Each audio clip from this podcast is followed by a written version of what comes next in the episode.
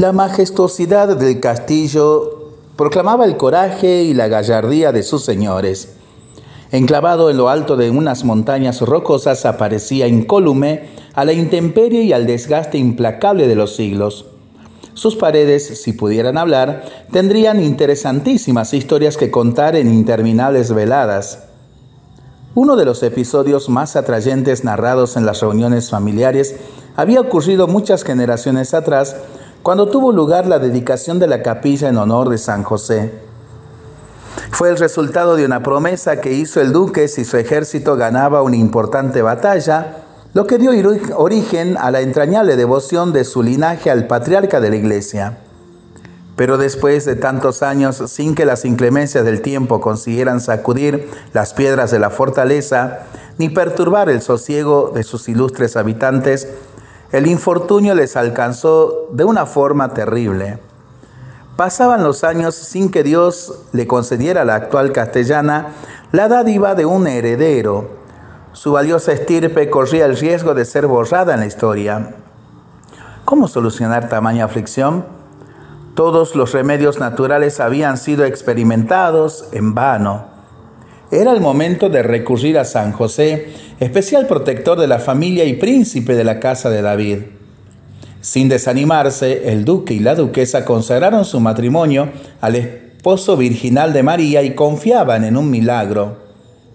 Tras un largo periodo de incesantes oraciones, he aquí que en breve les nacería un hijo. ¡Qué gozo en aquel hogar! Sin embargo, quiso la divina providencia someterlos a otra prueba quizás más dura que la anterior. Tuvieron una niña ciega. Ante esta adversidad, el piadoso matrimonio reaccionó con gratitud, serenidad y confianza. Gratitud por haber sido escuchadas sus oraciones. Serenidad para vencer la nueva prueba que les había sido enviada, porque sabían que todo ocurre para el bien de los que aman a Dios y confianza porque nunca se oyó decir que nadie que haya acudido a la protección de la Santísima Virgen o a la de San José fuera desamparado. La pequeña Catalina, aunque ciega, era una niña encantadora. Sus padres la educaron con esmero y a medida que iba creciendo, perfeccionaba sus numerosos talentos. Tenía una voz cautivante y conversaba de forma tan amena, atrayente y elevada que casi se olvidaba de su defecto visual. No solo era muy inteligente, sino también viva, perspicaz y dotada de fuerza de voluntad sin igual para superar los obstáculos ocasionados por su discapacidad. Más importante que todo eso era su piedad ejemplar. Era capaz de quedarse horas en la capilla del castillo en oración.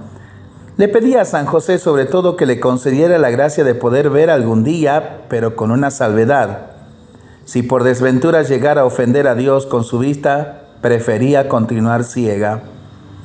Había grabado a fuego en su alma lo que su noble madre le enseñó durante las clases de catecismo, que el pecado afea al alma y nos convierte en enemigos de Dios, de los santos y de los ángeles. Cuando solo contaba con 10 años, la niña percibió a alguien a su lado mientras estaba jugando en el jardín del castillo.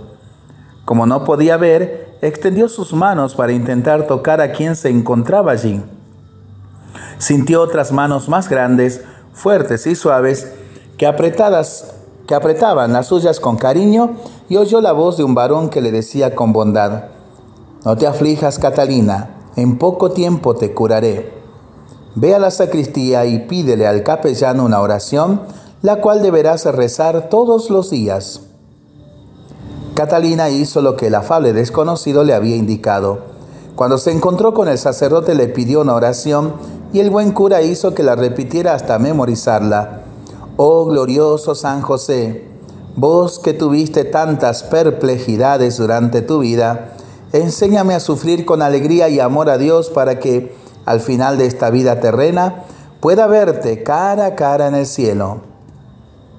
La niña empezó a rezarla todos los días con la firme esperanza de que San José la curaría enseguida. No obstante, pasaba el tiempo y para confusión de Catalina continuaba ciega. ¿Habría sido la voz del glorioso Padre adoptivo de Jesús la que habría oído? Incluso en el aparente abandono, ella seguía creyendo en aquellas palabras. Transcurrieron unos meses y sobre todo el reino se desató un periodo de conflictos y guerras. Para defender su ducado, el padre de Catalina se vio obligado a arrostrar una batalla más ardua que cualesquiera de las enfrentadas por sus antepasados. Antes de entrar en combate, el duque y sus soldados se encomendaron a la poderosa protección de San José, que tantas veces les había librado de situaciones difíciles, y fueron al encuentro del enemigo. Catalina y su madre permanecían en un mirador del castillo desde donde se divisaba buena parte del campo de batalla. La duquesa iba contándole a su hija lo que avistaba del transcurso de la contienda y rezaba con fervor. Sin embargo, la desproporción de fuerzas era tal que la derrota parecía inevitable. Llevada por un gran arrebato, Catalina le propuso a su madre que hicieran una promesa más si el ejército de su familia saliera victorioso, consagrarían el ducado a San José. Acto seguido, un destello brilló en el cielo y los ojos de Catalina se abrieron a la luz del día. De lo alto de la torre ahora veía no solo a los batallones luchando, sino también a un inmenso escuadrón de ángeles revestidos de armaduras, con escudos y espadas en sus manos, que bajaba del cielo por orden de San José a fin de auxiliar a su padre en la lucha. A esas alturas los soldados del duque continuaban combatiendo con bravura, incluso bajo la amenaza de salir derrotados. De repente, oyeron gritos de terror y toques de retirada. El enemigo retrocedía sin explicación humana alguna. Al llegar a la ciudadela, todo el pueblo los estaba esperando, encabezado por la duquesa y Catalina, completamente curada. Entonces se celebró una solemne misa en acción de gracias en la que se consagró todo el ducado a San José el victorioso y quedó registrado en los anales de la dinastía ducal este otro estupendo y milagroso triunfo.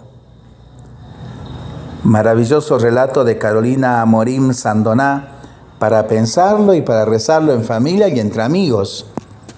Mientras lo hacemos, pedimos al Señor su bendición para este día y para este fin de semana. Le seguimos pidiendo por el fin de la pandemia, de las guerras y por el buen tiempo para nuestras vidas, nuestros animalitos y nuestros campos. Y nosotros responsablemente nos cuidamos y nos comprometemos a ser verdaderos instrumentos de paz.